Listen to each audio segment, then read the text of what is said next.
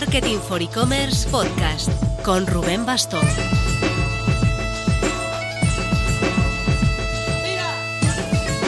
Hola marketer, esta semana me estreno por fin como profesor en Marketing for E-Commerce Academy. Y lo hago, o casualidad, con un curso de podcasting, una sesión de media hora en la que explico cómo nació y cómo hacemos en el día a día nosotros este podcast.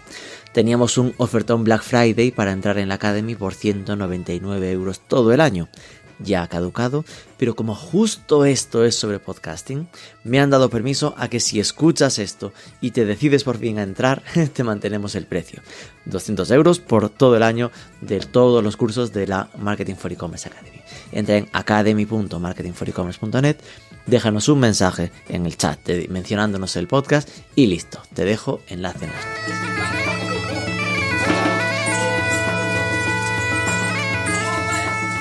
Hace nada, el 22 de noviembre, se conoció que Kobe, Kobe con b 2 s logró una ronda de inversión de 40 millones de euros, la cuarta de su historia.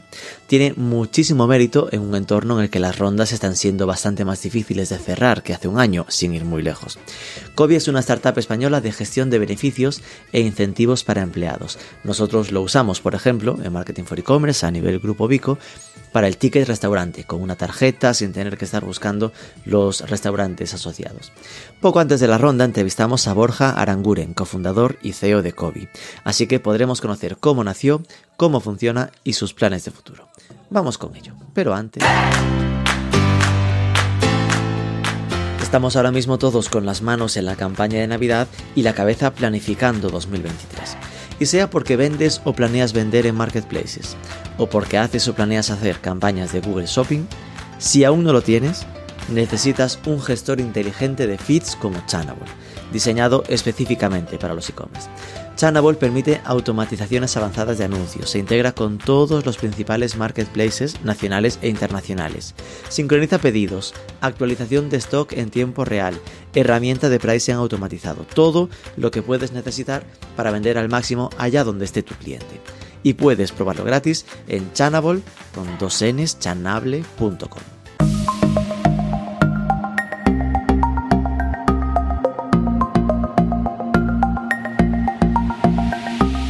Borja Aranguren, muy buenas. ¿Qué tal, Rubén? ¿Cómo estás? Bueno, ya le tenía ganas a, esta entrevista, que hace tiempo que voy siguiendo vuestro proyecto. Eh, cuéntame primero, para conocerte a ti, eh, de dónde vienes, ¿no? Y cómo fue un poco tu trayectoria hasta llegar al proyecto de COVID. Soy de Pamplona, nací allí, estudié allí, tanto el colegio como la universidad. Soy ingeniero industrial y de ahí, la verdad es que me querían meter, no me veía tanto como ingeniero, preferían meterme más en el mundo de los negocios. Salté, salté un poco a hacer consultoría, básicamente. Entré en consultoría, estuve tres años y ahí me moví a Madrid y de ahí de nuevo, ¿no? Quería montar mi propio proyecto en algún momento y por eso salté al mundo startup, eh, entré en OnTrack, ahí estuve ayudando mucho pues, el equipo directivo y al equipo fundador pues, con sus planes de internacionalización, de crecimiento y demás. Y ahí fue también cuando de alguna manera esa pues bueno, esa espinita que ya tenía yo de emprender, pues, eh, pues se, consolidó, ¿no? Y, y, me corroboró que eso es lo que quería hacer y que era el momento de lanzarme, así que tomé la decisión y me lancé y, a partir de ahí fue cuando empezó COVID. Vale. On Track, si no recuerdo mal, era como temas de seguimiento logístico, ¿no? O de optimización logística. Es, es optimización logística. Bueno, es una agencia de transporte, pero optimizada tecnológicamente. O sea, al fin y al cabo es una especie de Uber, pero para transporte de mercancías, ¿vale? O sea, para, es como si fuese un Uber con camioneros autónomos en lugar de con eh, choferes autónomos. Y esto sigue funcionando, ¿no? Es que hace tiempo que no sé de ello, está...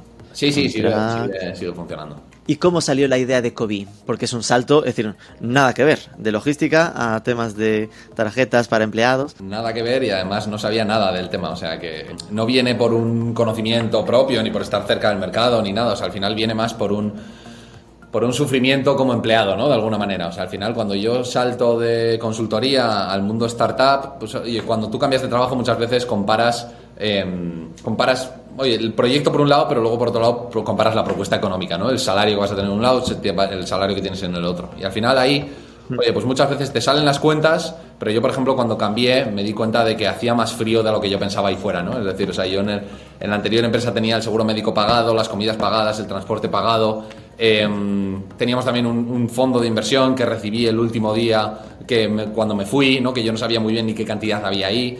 Entonces, de alguna manera... Y de repente dijiste, ¡ostra! Sí que estaba bien esto del fondo de inversión. Exacto, no, no, pero de, alguna manera lo que pensé fue, oye, qué mal lo hizo mi empresa, que no me supo dar todo, todo el valor que verdaderamente me estaba aportando, no me lo supo mostrar, ¿no? De alguna forma. Y, bueno, luego cuando entré en esa, en esa nueva startup, en Ontra, como decía antes, em, pues al final ahí otra vez teníamos un montón de beneficios, que si comidas por un lado, transporte que podíamos coger, gym pass, club de descuentos, seguro médico. Y todo otra vez como empleado me parecía una propuesta de valor muy fragmentada, muy difícil de entender, nadie me sabía explicar por qué me merecía la pena coger una cosa o la otra. Y ahí fue cuando dije, oye, con la tecnología aquí, segurísimo que se puede hacer algo muchísimo mejor, ¿no? Y una experiencia mucho mejor para el empleado. Ahí fue cuando, cuando nace la idea. Y aparece Kobi. Cuéntanos, para entenderlo bien, ¿qué es Kobi? Kobi al final lo que es es para las empresas lo que les ofrecemos es una plataforma en la cual pueden gestionar los beneficios y productos que ofrecen a sus empleados de una manera sencilla, ¿vale? O sea, al final lo que nosotros decimos es, oye, olvidaros desde recursos humanos de tener idas y venidas con los empleados para cambiar esta cantidad, oye, cámbiame este beneficio, oye, inclúyeme a esta persona en el seguro médico, etcétera, etcétera. Te, olvidas de un poco todas esas idas de venidas también con proveedores diferentes, ¿no? Que tienes que lidiar para ofrecer todos estos beneficios y productos a sus empleados. Y sobre todo, y más importante, es, oye, ya que estás ofreciendo todo esto a tus empleados, que verdaderamente tus empleados lo entiendan, lo utilicen y le saquen el máximo partido. ¿no? Esa es un poco la propuesta de valor para la empresa y la propuesta de valor para el empleado es eh, unificar, como decía antes, ¿no? unificar todo eso que te ofrece la empresa en un único sitio, que lo entiendas muy bien, que sea flexible, fácil de utilizar, para que así verdaderamente te beneficies de todo lo que te ofrece tu empresa y verdaderamente lo incluyas y lo añadas a tu compensación salarial, ¿no? Para que verdaderamente tengas notes ese impacto que te está proporcionando tu empresa. Yo creo que a nivel empresa se entiende claramente, ¿no? A nivel empleado seguramente el reto esté hasta en que muy poca gente o mucha gente no sabe cuáles son los beneficios flexibles que a nivel legislativo en España pues existen. Estamos, yo recuerdo que he usado, es decir, claramente está lo de lo de las comidas, ¿no? plan que puedes tener el pago de la comida y si se paga a través de la empresa, digamos, pues te descuentas un poco el IRPF. Yo lo estoy explicando de modo muy muy básico, ¿eh? dame una bronca si me equivoco mucho. Pero también está la posibilidad de pagar pagar la guardería de tus hijos, por ejemplo, y que lo puedes pagar a través de la empresa y que eso también te hace ese descuento. Es decir, ¿cuáles son un poco las prestaciones existentes para que entendamos de qué estamos hablando. No, justamente, o sea, lo, primero es comentar que no tiene por qué ser, o sea, es decir, lo que te ofrezca tu empresa no tiene por qué ser un producto exento fiscalmente, ¿vale? Es decir, con esto qué quiero decir, pues por ejemplo, los gimnasios, el seguro de vida, son productos que no tienen exenciones fiscales y que tu empresa puede estar ofreciéndotelos y que tú no tengas ni idea, ¿no? O que no sepas cómo utilizarlo, o que te produzcan frustración, es decir, que no solamente hacemos beneficios exentos, sino también este tipo de productos que te puede estar ofreciendo tu empresa, ¿no?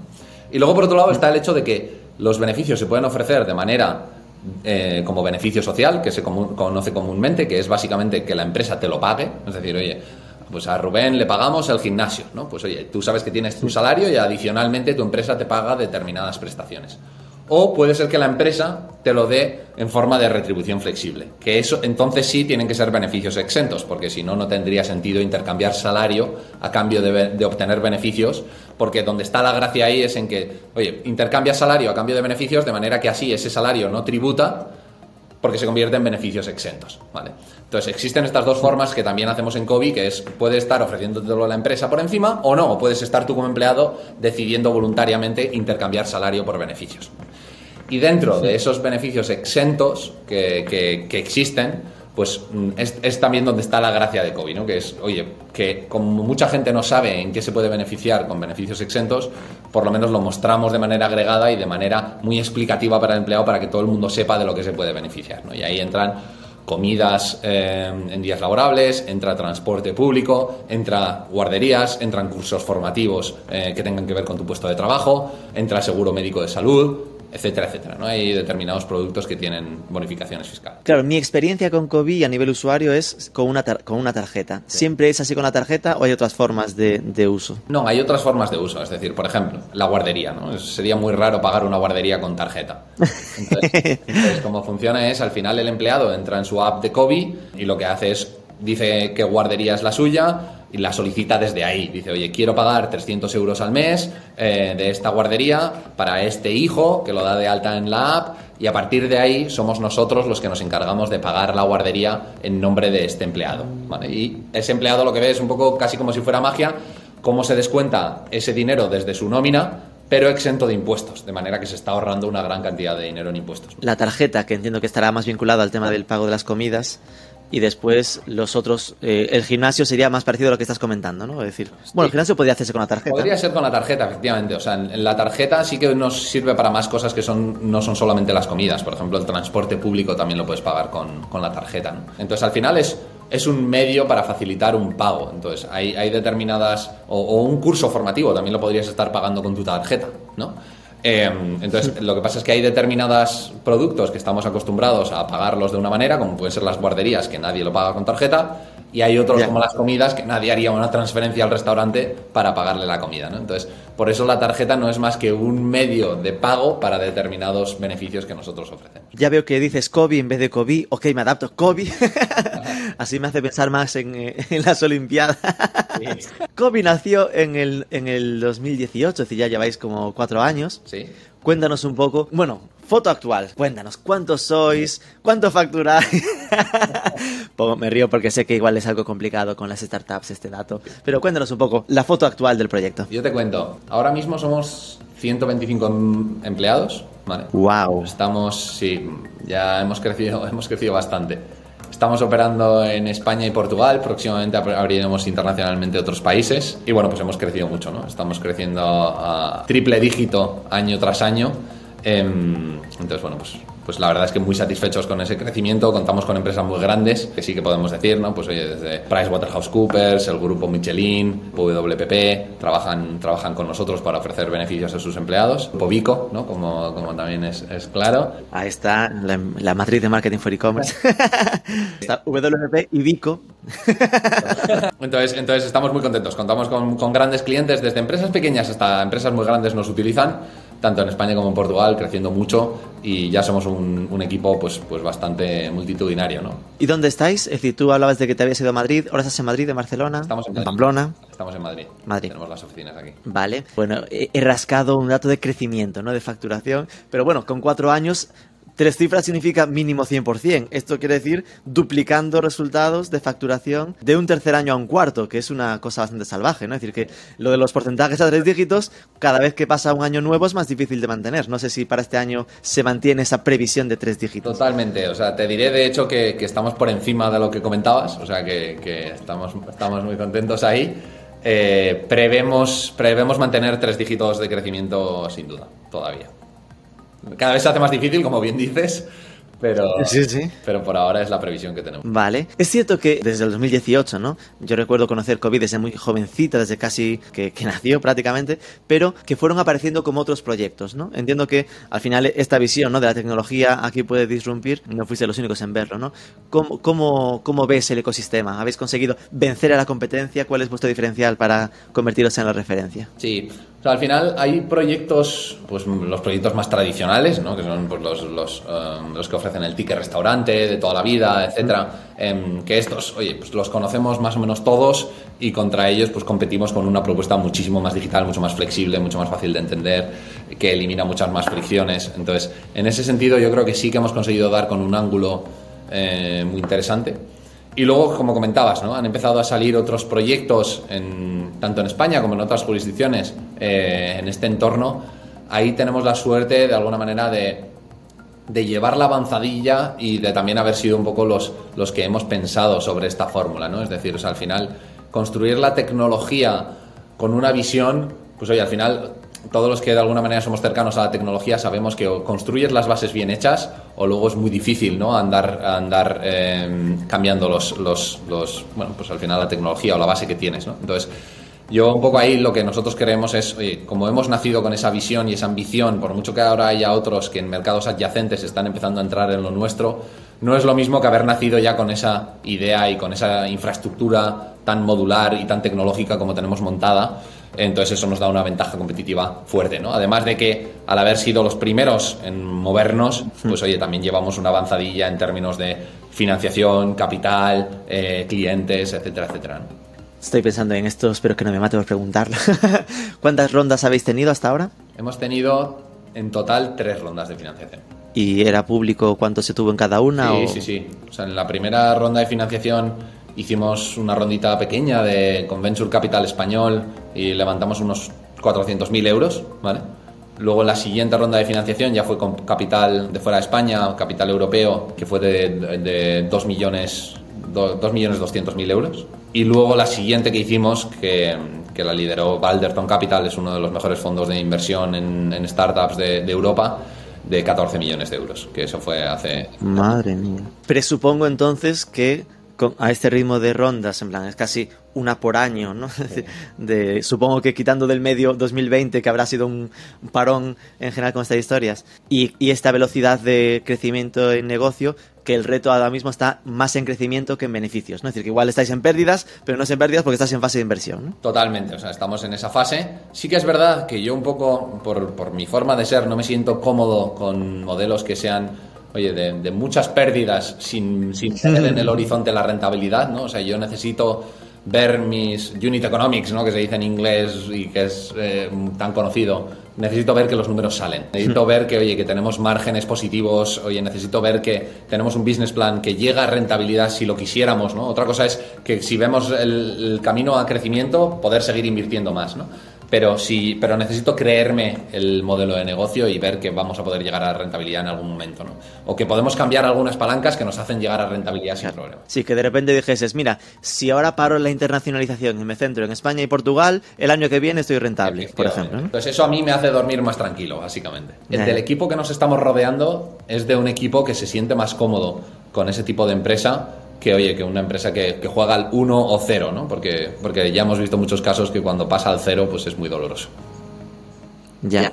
Y, y, en ese plan, eh, por saber, ¿eh? ¿En, ¿en, qué horizonte estáis para en ese momento de break-even, de aquí, a partir de aquí gano dinero? O sea, Podríamos serlo ya. Eh, lo que pasa es que tenemos un plan muy agresivo de crecimiento. Entonces, claro, todavía seguimos invirtiendo mucho, ¿no? Y además ahora, como te decía, estamos... Agresivo, estoy imaginándome. Ahora te hablo de internacionalizar a tres países europeos. Agresivo es, es que cuando esté allí me voy a Estados Unidos y lo rompo, ¿no? Claro, o sea, al final es eh, no parar de crecer internacionalmente siempre y cuando veamos que hay, que haya mercado y apetito, ¿no? Entonces, al final todo es un juego de, oye, la rentabilidad que le puedes sacar al proyecto. Entonces, si tú te crees que por cada euro que inviertes vas a poder sacar tres y esa maquinaria sigue siendo así en el tiempo, pues tiene sentido meterle euros a la maquinaria. ¿no? En el momento en el que no podamos sacar tres de cada euro que invirtamos, es cuando tenemos que empezar a pensar, oye, igual es el momento de no seguir invirtiendo tanto y empezar a sacarle ya la rentabilidad a este proyecto. Entonces, todo es, todo es un juego de eso. Entonces, al final, en el momento en el que veamos que ese crecimiento internacional o que ese crecimiento a tres dígitos que comentaba se empieza a frenar por X motivos, si eso, es, si eso sucede, pues entonces es cuando empiezas a plantear si tienes que seguir invirtiendo o ya buscar un camino a la rentabilidad. ¿no? Yo recuerdo que cuando os conocí al principio decía, bueno, eh, a malas pueden acabar siendo comprados por alguna de las lo que decías, ¿no? Las tradicionales, súper conocidas, Sodexo, me la cabeza, ¿no? De ese tipo de empresas grandes que, que, lo han hecho siempre, ¿no? Podría darse al revés, en plan de que crezcáis tanto que al final seáis vosotros los que acabáis comprando a una tradicional. Nunca se sabe, ¿no? O sea, hay casos, hay, hay casos, hay casos por ahí muy variopintos. O sea, es decir, ahí, ahí está el caso de Masmóvil cuando compró a Yoigo cuando Masmóvil no era nadie y Yoigo ya era una empresa muy reconocida y tenía anuncios en, te en televisión, pues esto sucedió, ¿no? Eh, nuestro competidor francés, por ejemplo, pues se ha comprado una empresa tradicional que era muchísimo más grande que ellos. Lo que pasa es que ellos Mira. han aportado la tecnología y la empresa tradicional ha aportado el volumen, ¿no? Eh, y juntos claro. han hecho una empresa tecnológica que está más valorada que lo que estaba valorada la, las dos empresas por separado antes, ¿no? Este tipo de cosas pueden pasar, no es un objetivo como tal, ¿no? Entonces, se irá viendo eso por el camino. Eso, habrá que estar atentos así de repente, hacéis una ronda de 45 millones, ya empezar a pensar que sí que se quieren comer a una de estas. Viendo los clientes que me mencionabas, ¿no? Al final, quitando a P PricewaterhouseCoopers, que es como más tradicional, no será donde trabajabas tú antes, la consultora de Madrid. no era, no era.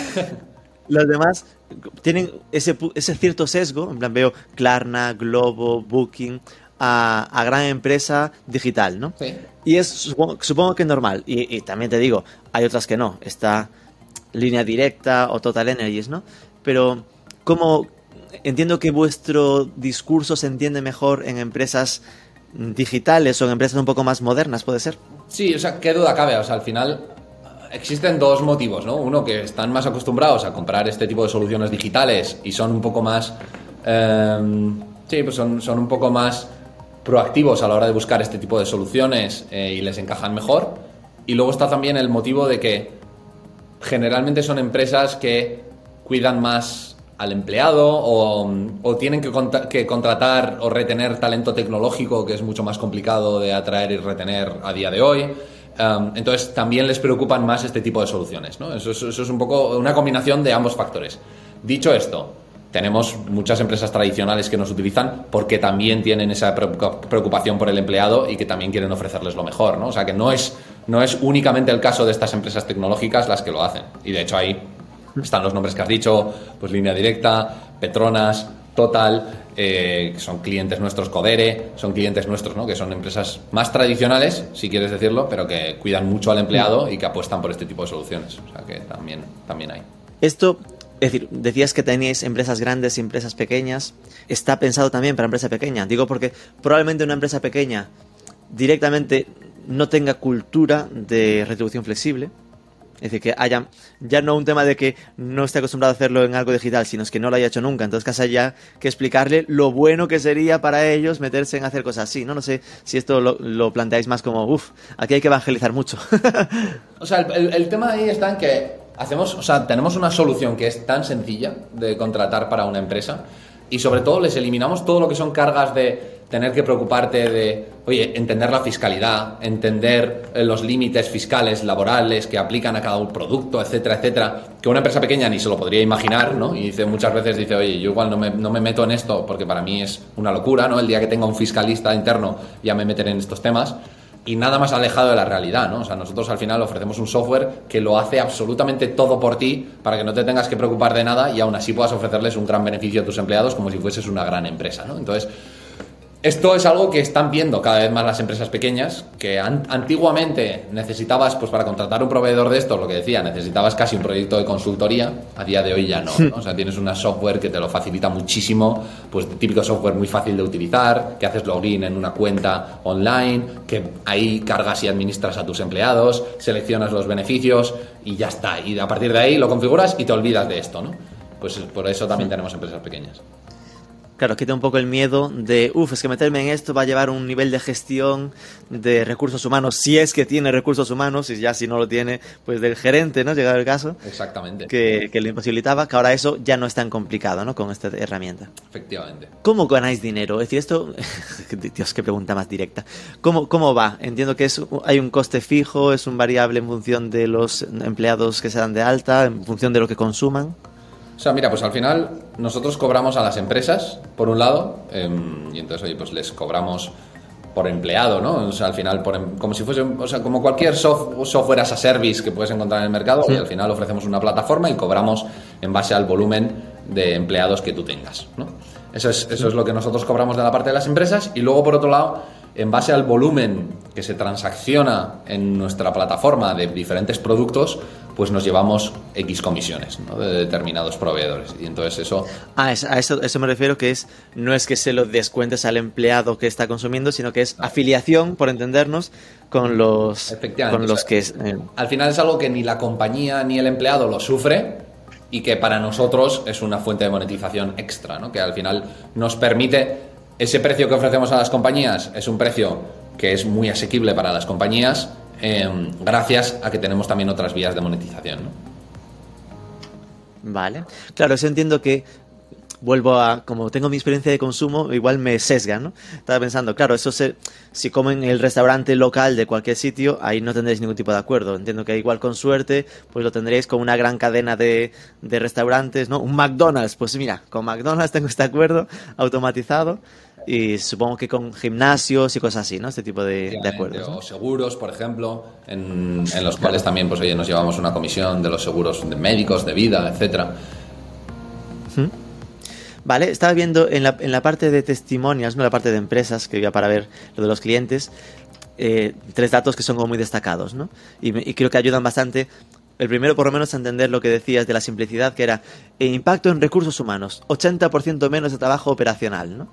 Que entiendo que es para los que ya tenían planes como estos, lo que les hace es ahorrarles tiempo, de que se les simplifica todo lo que tiene que ver con, me dijo fulanito que haga lo de la factura de la guardería, pues que ya se automatizan cosas, ¿no? Exactamente, o un poco lo que comentaba al principio, ¿no? Oye, me ha escrito Menganito que el mes que viene no quiere ticket restaurant y que le quitemos por favor esa cantidad de nómina. Entonces, oye, primero los emails con fulanito, después habla con el departamento de nóminas o con la gente de nóminas para que eso lo cambien. Luego, si lo han cambiado bien, y que no hayas tenido errores, porque esa es otra, ¿no? O sea, al final, oye, que se hayan acordado, lo hayan, lo hayan hecho y que fulanito no te escriba de nuevo porque se lo has metido en nómina, ¿no? Em, o, oye, añádeme en la póliza de seguro a mi hijo que acaba de nacer, ¿no? Pues, oye, fulanito escribiendo otra vez a recursos humanos, recursos humanos escribiendo a la aseguradora. Luego, cerciórate de que el empleado, o sea, de que el, de que el asegurado ha sido dado de alta y que el empleado puede tener ya a su hijo dado de alta en el seguro. Todo esto, que suena tan tedioso, pues es bastante tedioso y es, son el tipo de costes de administración que eliminamos. Después pone impacto en el empleado 6,7 sobre 7. En plan, esto. No sé por qué el sobre 7, es raro esa, el marcarlo, suele ser sobre 5 sobre 10. Eh, sinceramente, es, nuestro software un poco de satisfacción de la atención que damos a los empleados. No sé por qué lo califica sobre 7. Eh, entonces, pues es la métrica que tenemos. Un 9,5 molaba mucho más que un 6,7. Porque después la gente no lee la letra pequeña. Estoy de acuerdo, esto lo tengo que hablar con marketing.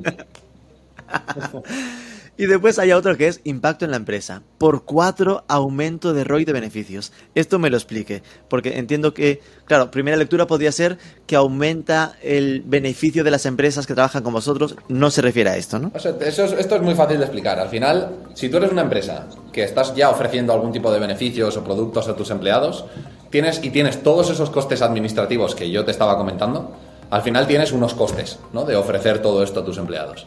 Y luego, si tus empleados no lo valoran, no lo utilizan, tienes alta rotación, no tienes alto engagement de tus empleados, al final, sobre la inversión que estás haciendo de costes administrativos, de tener personal gestionando todas estas cosas, de tener varios proveedores a los que estás pagando, el impacto es mínimo, estás teniendo un ROI muy bajo. Nosotros donde decimos que aumentamos esto es, oye, si yo te elimino todos esos costes para gestionar esto y además estoy aumentando el impacto que tienen tus empleados, tus empleados están mucho más contentos, mucho mejor retenidos, mucho más engaged, y verdaderamente ven ese impacto de lo que les estás, les estás ofreciendo, aumentamos muchísimo el ROI para la empresa. Vale, entiendo lo de aumentar el beneficio, no acabo de entender, estoy intentando imaginar cómo lo calculáis, ¿eh? En plan, lo de multiplica por 4 el ROI de beneficios. Es, eh, no, es el, el retorno sobre la inversión, es decir, lo que digo, cuando tú tienes un plan de beneficios, estás haciendo una inversión. Estás invirtiendo capital en ofrecer beneficios y productos a tus empleados. Y eso tiene un retorno, que a día de hoy con los proveedores tradicionales es mínimo, porque la gente no lo valora, no lo usa, etc. Si inviertes menos y obtienes más, el retorno sobre la inversión es muchísimo más alto.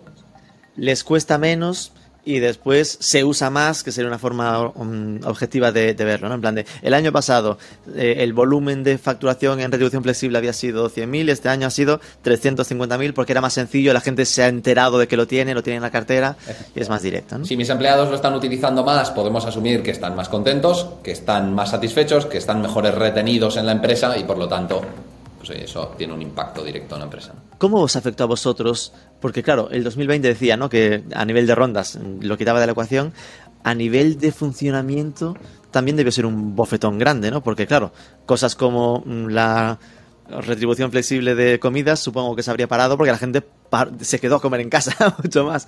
¿Ahí cómo lo hicisteis? Sí, o sea, al final eh, es buena pregunta, ¿no? O sea, tuvimos la suerte, lo primero, que a nivel de rondas de financiación cerramos ronda en febrero del 2020. es decir, ¡Hola! que dimos en el palo, pero ahí tuvimos mucha suerte eh, y entonces estuvimos muy bien capitalizados ¿no? de, cara, de cara a la pandemia. Em, y luego la pandemia sí que es verdad que afectó no tanto como al principio esperábamos, es decir, la gente siguió consumiendo mucho, mucho beneficio de comidas, por ejemplo. La gente, porque al final utilizaba más comidas como el delivery, eh, claro, delivery para casa.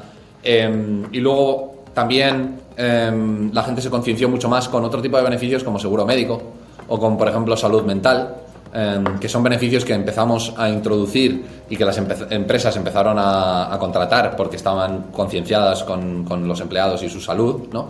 Entonces, digamos que tuvimos que encontrarle otros ángulos, pero seguimos creciendo muy bien durante, durante la pandemia. O sea, al final em, no, nos, no nos impidió seguir, seguir creciendo. Qué bueno, qué suerte. Digo, ahí tuviste mucha suerte con lo de la ronda. No, no, una tranquilidad importante.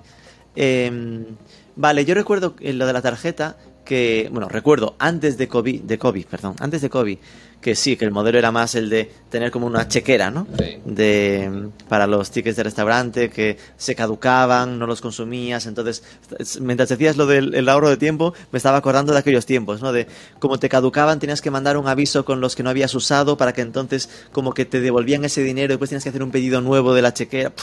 era un lío eh, considerable. Y después que no valía en todas partes. Es decir, que había como los socios de ese plan, no recuerdo cuál era, entonces tenías que ir con cuidado de aquí, aquí me vale, aquí no. Total. Con la tarjeta al final sí que recuerdo que era como de repente una simplificación de que, oye, es una tarjeta, en plan de, mientras...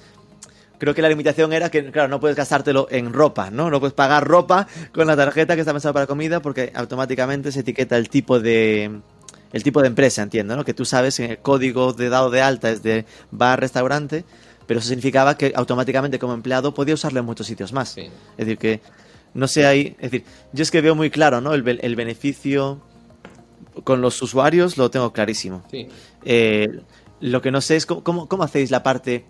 Es decir, esa parte de venta a las empresas, ¿es proactiva? ¿Tenéis equipo comercial? ¿O es inbound directamente por la web? ¿O, o cómo lo trabajáis? Pues mira, es, tenemos un equipo comercial eh, que trabaja un poco lo que son más cuentas medianas y grandes, generalmente Eh, claro. Porque todo lo que son cuentas pequeñas, la verdad es que nos llega mucho de inbound. O sea, al final es curioso, o sea, al final, pues un poco las keywords, ¿no? Eh, de que sí. busca la gente en internet, eh, están aumentando cada vez más en el, en el todo lo que es el entorno de atracción de talento, retención de talento. Y entonces ahí es un poco donde nos estamos posicionando y nos llega mucho inbound de empresa más pequeña que está empezando a estar interesada por este tipo de fórmulas, ¿no? O sea, yo creo que cada vez la empresa pequeña donde, oye, yo también me incluyo, ¿no? Estamos más concienciados por, por, poder competir con la atracción de talento, con los mejores atractores de talento, por mucho que sean empresas grandes, y eso nos hace tener, buscar este tipo de fórmulas.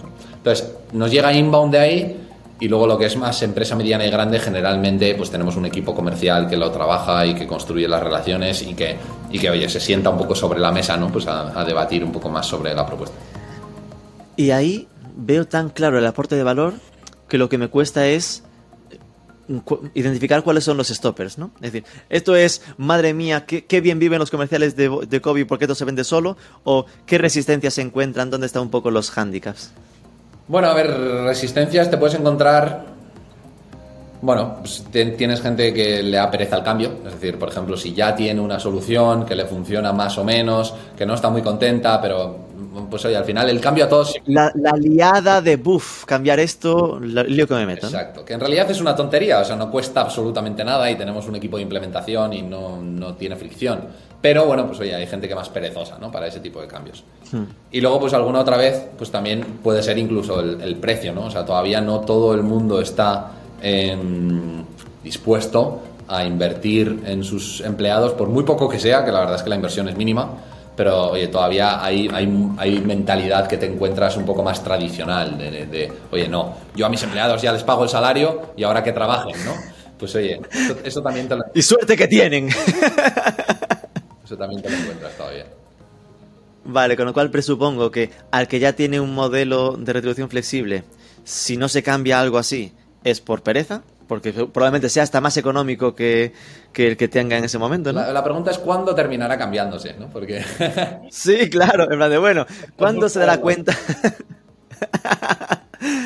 y a los que no tienen nada, ok, claro, entre nada y algo, algo más siempre gastas, ¿no? Siempre, aunque no sea gasto, sea inversión, es el... Claro. Por eso supongo que eh, lo que decías tiene sentido, ¿no? Que igual eh, el que os compre por inbound no sea tanto el que busque retribución flexible como el que busque fidelización de empleados, brand, employee branding y cosas así, ¿no? Totalmente, porque también no sabe la gente muchas veces, ¿no? Que puede ofrecer beneficios a sus empleados que les aumentan tanto el salario neto como es la retribución flexible sin que a la empresa le cueste nada, porque al, lo que decía, ¿no? Al final es el, el, empleado intercambiando salario por productos exentos. La empresa no invierte en pagar esos beneficios. Claro. Y eso hay mucha gente que no lo sabe. Por lo tanto, nos posicionamos primero en palabras más genéricas para poder, oye, que la gente que está buscando ese tipo de, de, preguntas en la web pueda llegar a, entender lo que es la retribución flexible y por qué puede ofrecer algo de una manera tan barata y que tiene un impacto tan bestia en sus empleados. Ahí sí que acabo de detectar la no tan sencilla internacionalización, ¿no? Es decir, que al final hay un componente de país por país, de, en cada país cambia muchísimo la legislación, con lo cual hay que ir mercado a mercado viendo bien cómo es en cada sitio, ¿no? Sí, hay que ir mercado a mercado, eso no cabe duda. Em, es donde estamos invirtiendo mucho en tecnología, precisamente. Em, pero al final, o sea, si lo piensas en todos los mercados, mm, casi te, me atrevería a decir del mundo, ¿no? No sé si esto es muy arriesgado, pero por lo menos en, en muchísimos mercados se ofrecen beneficios a los empleados al final, de una variedad o de otra, se ofrecen beneficios a los empleados para diferenciarte como una empresa, para tener a los empleados más contentos, para lo que quieras, para retenerles mejor, etcétera, etcétera, se ofrecen beneficios. Entonces, estas gamas de beneficios pueden ser, oye, beneficios como aseguradores, oye, porque pago seguros a mis empleados. Pueden ser beneficios como que sean fiscalmente exentos, que también existen en muchos países los beneficios fiscalmente exentos, ¿no? Las comidas, por ejemplo, son fiscalmente exentos en muchos países. O puede ser, oye, descuentos, pueden ser, hay muchas variedades, ¿no? Pueden ser gimnasios. Entonces, al final, todo esto es lo que nosotros articulamos a través de nuestra herramienta, ¿no? Por eso decía al principio, no nos ceñimos únicamente a lo que es la retribución flexible y ese intercambio de salario por beneficios exentos, sino que todo lo que sean beneficios y productos que em, ofrece una empresa a sus empleados, nos interesa canalizarlo a través de COVID.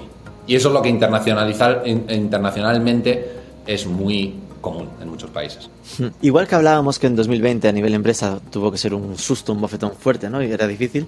Eh, ¿Notáis ahora, porque claro, ahora la tendencia, ¿no? De lo que se habla mucho es del gran abandono, de la gente eh, dimitiendo, pidiendo cambio, es decir, que que, existe una mayor preocupación en las empresas por mimar a sus eh, empleados y que eso también os ayuda un poco a, que se entienda mejor vuestro mensaje? Sin duda, sin duda alguna.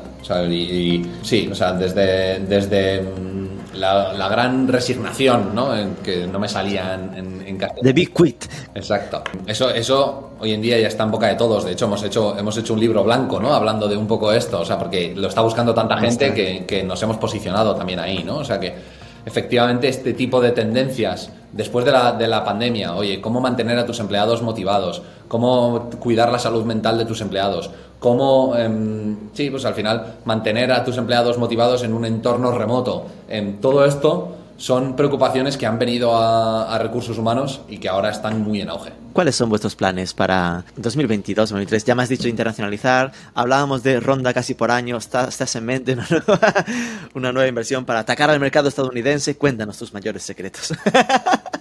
A ver, te cuento lo que te puedo contar. Eh, al final, eh, en términos de financiación, oye, está el mercado muy complicado. Mm, pues todo, el, todo, el mercado de capital, eh, sobre todo para startups, ahora mismo es un momento muy complicado, ¿no? Todas las startups están reculando y están cambiando sus planes para alargar su, su, vida, ¿no? con, con la caja que tienen a día de hoy. Nosotros, eh, bueno, estamos, estamos, estamos bien capitalizados, no tenemos preocupación en ese sentido, ¿vale? O sea que gracias, bueno, pues oye, podemos dar, estar contentos de que, de, que, de que estamos bien capitalizados y no vamos a tener problemas. En cuanto a objetivos que tenemos, oye, seguir creciendo, como te comentaba, ¿no? A ritmos frenéticos, seguir creciendo muchísimo en personal también. O sea, ahora mismo tenemos un reto, queremos duplicar la plantilla en los próximos 18 meses. O sea que ahí tenemos un reto importante también. Y esto es porque estamos internacionalizando a la vez, ¿no? Entonces, oye, no solamente construir esta propuesta de valor para nuestro país, sino llevarla también internacionalmente, pues esto constituye un reto muy importante y hay que hacer estructura en la plantilla y por eso pues también tenemos que, consolidarla. Duplicar plantilla. Soy 125, esto es pasar a 250. En Marketing for E-Commerce somos 15 y ya me cuesta. esto ¿Cómo, ¿Cómo, se hace para no que las costuras no salten? ¿no? Es decir, que al final no es nada sencillo. Yo lo que noto es que el tema de escalar un proyecto es un reto muy heavy a nivel de, equipo, ¿no? ¿Cómo, ¿Cómo, se hace esto para que no explote todo? O sea, lo, primero es que todo explota. Es decir, todo, explota y saltan todas las costuras. Eh, eso es una startup. O sea, al final, en una startup es, oye, crezcamos lo más rápido que podamos porque aquí hay una oportunidad de mercado vamos solucionando conforme vamos capturando ese mercado. Entonces, eh, la respuesta es explota todo. Y, por eso eso lo explicamos constantemente nosotros a los empleados. ¿no? Es, tenemos una empresa que cambia constantemente. La organización que tenemos hoy día de hoy, los procesos que tenemos a día de hoy, no van a servir mañana. Y eso es natural, ¿vale? Eh, ¿Por qué? Porque crecemos tan rápido. Sería, sería absurdo pensar que estamos construyendo una empresa perfecta para todo el crecimiento que nos espera. Entonces, oye, es acostumbrarte a que todo explote y lo soluciones lo más rápido y de la mejor forma posible, ¿no? Entonces, oye, vas, vas eh, digamos, atravesando ese, camino y construyendo ese caos, mientras que vas, oye, atando y es un, es un proceso expansivo y de contracción constante, ¿no? Es decir, vas barriendo la casa conforme la vas ensuciando constantemente. Claro, es que a veces lo normal suele pensar, oye, crezco, consolido, crezco, consolido, pero claro, eso es un ritmo de no da tiempo a consolidar. Es crezco, crezco más, crezco más. Entonces, vas consolidando cosas mientras se están rompiendo otras constantemente. Entonces, ese es, el ritmo de vida de una startup. ya.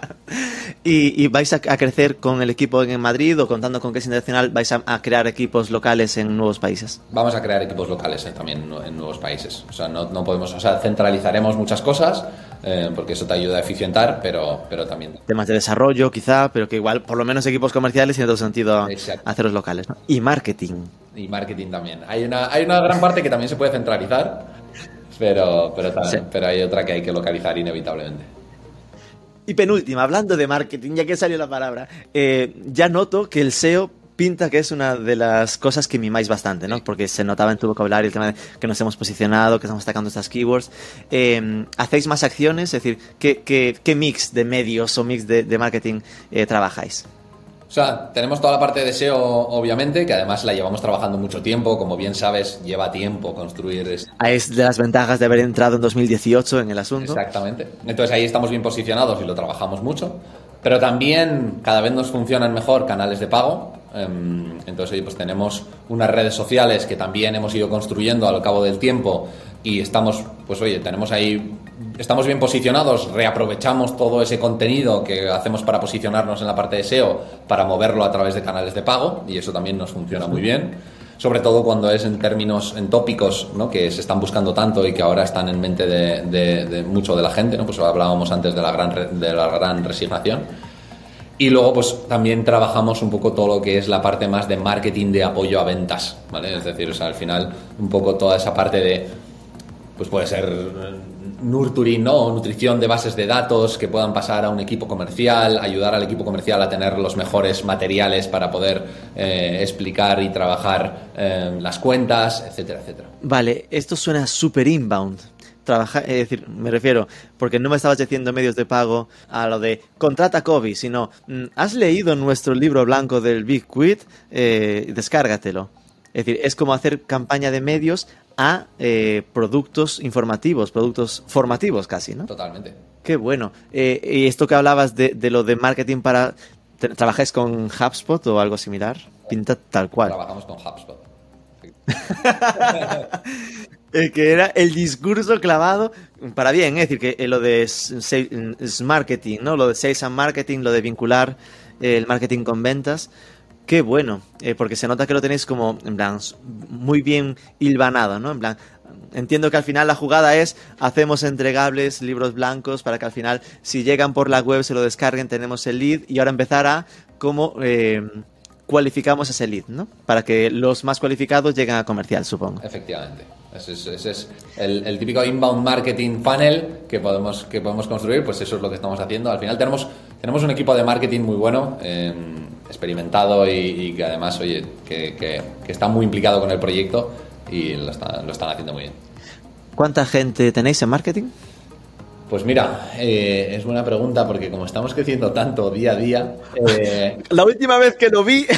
La, última vez que lo vi... No, pero ahora mismo tendremos un departamento de unas siete personas, yo creo, más o menos. Vale, siete, ocho personas. Qué bueno. Depende de si, pues de si, unimos marketing B2B y marketing B2C, porque somos una empresa curiosa, ¿no? Somos un B2B2C, eh, porque primero tenemos que atraer empresas, pero luego tenemos que conseguir que los usuarios nos usen. Entonces, tenemos también esa componente del marketing B2C Pero bueno, ahí el B2C es casi gestión de, de, clientes. Es decir, a ver, clientes interpreta que son las empresas, pero también son gestión de los usuarios, por entendernos, ¿no? Es decir, o hacéis medios para que para público final. Es decir, es más lo de cómo trabajo los emails de, de, los usuarios como yo, ¿no? De los que somos usuarios de tarjeta, para que estemos enterados y contentos de que nos van diciendo que sepas que te has ahorrado 75 euros este, este mes con lo que has consumido, ¿no? Exactamente. Es como consigo que Rubén active su cuenta de COVID, pida su tarjeta, utilice, lo utilice al máximo posible, sepa que tiene disponible un seguro médico, etc, etc, etc. Es casi, el B2C es fidelización, y el B2B es new user, ¿no? En plan, B2B tiene que conseguir que una marca nueva acabe pasando a comercial y B2C es ya es un ya tengo clientes, así que me han dado de alta estos 25 nuevos empleados, ¿cómo consigo que estos sean usuarios y tengan orgullo de pertenencia, ¿no? Sean chicos COVID que vayan a su cena del viernes y enseñen lo bien que funciona para que otros empleados se lo digan a sus jefes. Exactamente. Ahora mismo también hay incluso un punto adicional que es em, los empleados pueden referirnos empresas por el hecho de que COVID se lo pueden llevar a su próxima empresa. Es decir, tú tienes tu tarjeta de COVID, si algún día dejas de, trabajar en tu empresa, ¿no? Pues te puedes llevar tu tarjeta de COVID y puedes solicitar que te la pongan en tu nueva empresa. Y entonces esto se está convirtiendo en un canal que del C ahora volvemos al B, ¿no? Y estamos cerrando un poco el círculo. ¡Qué bueno eso! Es decir, que yo, Dios no lo quiera, pero yo con mi tarjeta de Vico me voy a WPP, bueno, no que ya es cliente, pero me voy a otra empresa, mucho peor porque no tendría COVID, y digo, que no tenéis COVID, oye, mira, eh, daos de alta porque yo quiero seguir usando mi tarjeta, ¿no? Y que sea como el, el motor del cambio, ¿no? Eso es. Última, prometido, sería un cliente, cliente no, e-commerce. Algún e-commerce que tú conozcas, que usas habitualmente, o que digas, wow, pues compré aquí y me llamó la atención, eh, me vale Amazon, pero si hay alguno diferente, también me vale. Eh, a ver, compro mucho en Witaka, ¿vale? Eh, porque, como todas las semanas en base a Witaka. ponnos aquí tu código de afiliación.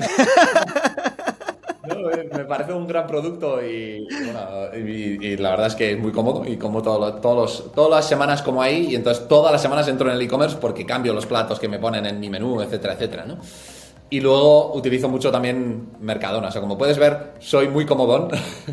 y, son los e-commerce que más utilizo, aparte de Amazon, te diría.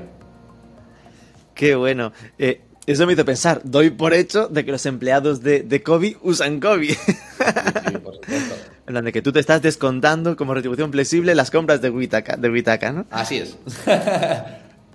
Qué bueno pues nada, eh, Borja, de verdad, muchísimas gracias por abrirnos un poco las puertas de, de, Kobe. Ya ves que, me lo conocía, que estoy un poco al tanto de esto. Eh, creo que de verdad es un proyectazo. Es decir, que mm, lo que íbamos comentando a lo largo de la entrevista, ¿no? Es decir, que es, es de estos proyectos que ves y dices que tendría que estar explotando aún más, ¿no? Triplicar, ¿no? Eh, el equipo, porque toda empresa que no tenga algo así debería estar pensándose, pero ya en, llamarte. Voy a poner tu email para que te escriban. Eh, no, no, eso no, que es demasiado loco, pero que vayan a kobe.io, eh, para kobe con dos es, kobe.io, para comentarlo, porque es algo que lo que comentamos, ¿no? Sobre todo cada vez más, ahora que se habla de cómo fidelizar a, los empleados, la generación Z y, todo este rollo, tener algo así es, es fundamental cuanto más mejor, pero ya como mínimo, es que parece como el como mínimo, las cosas que te salen gratis como empresa, ¿no? Que solo al final permitir que por hacer lo mismo tu empleado pague menos, como el tema de las comidas, ¿no? Que es una locura ya no tenerlo. Exactamente, totalmente, que por, por, por básicamente hacer nada o casi nada, tu empleado puede ahorrarse un montón de dinero. Pues nada, muchísima suerte en estos retos. Ya hablaremos el año que viene para ver cómo va este equipo de 250 personas. Hablaremos. Muchas gracias, Rubén. Un placer. Chao.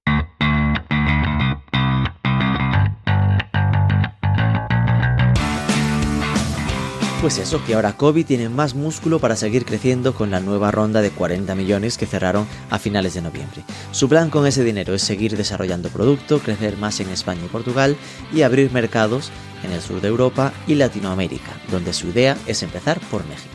Así que estén atentos a esta. Por lo demás, recuerda, cada jueves nuevo programa del podcast Edición México con Martín Chávez. Tienes los mejores artículos sobre el sector online en marketingforecommerce.net y la mejor membresía de formación continua sobre e-commerce y marketing digital en academy.marketingforecommerce.net. Suscríbete al podcast y nos escuchamos el próximo lunes.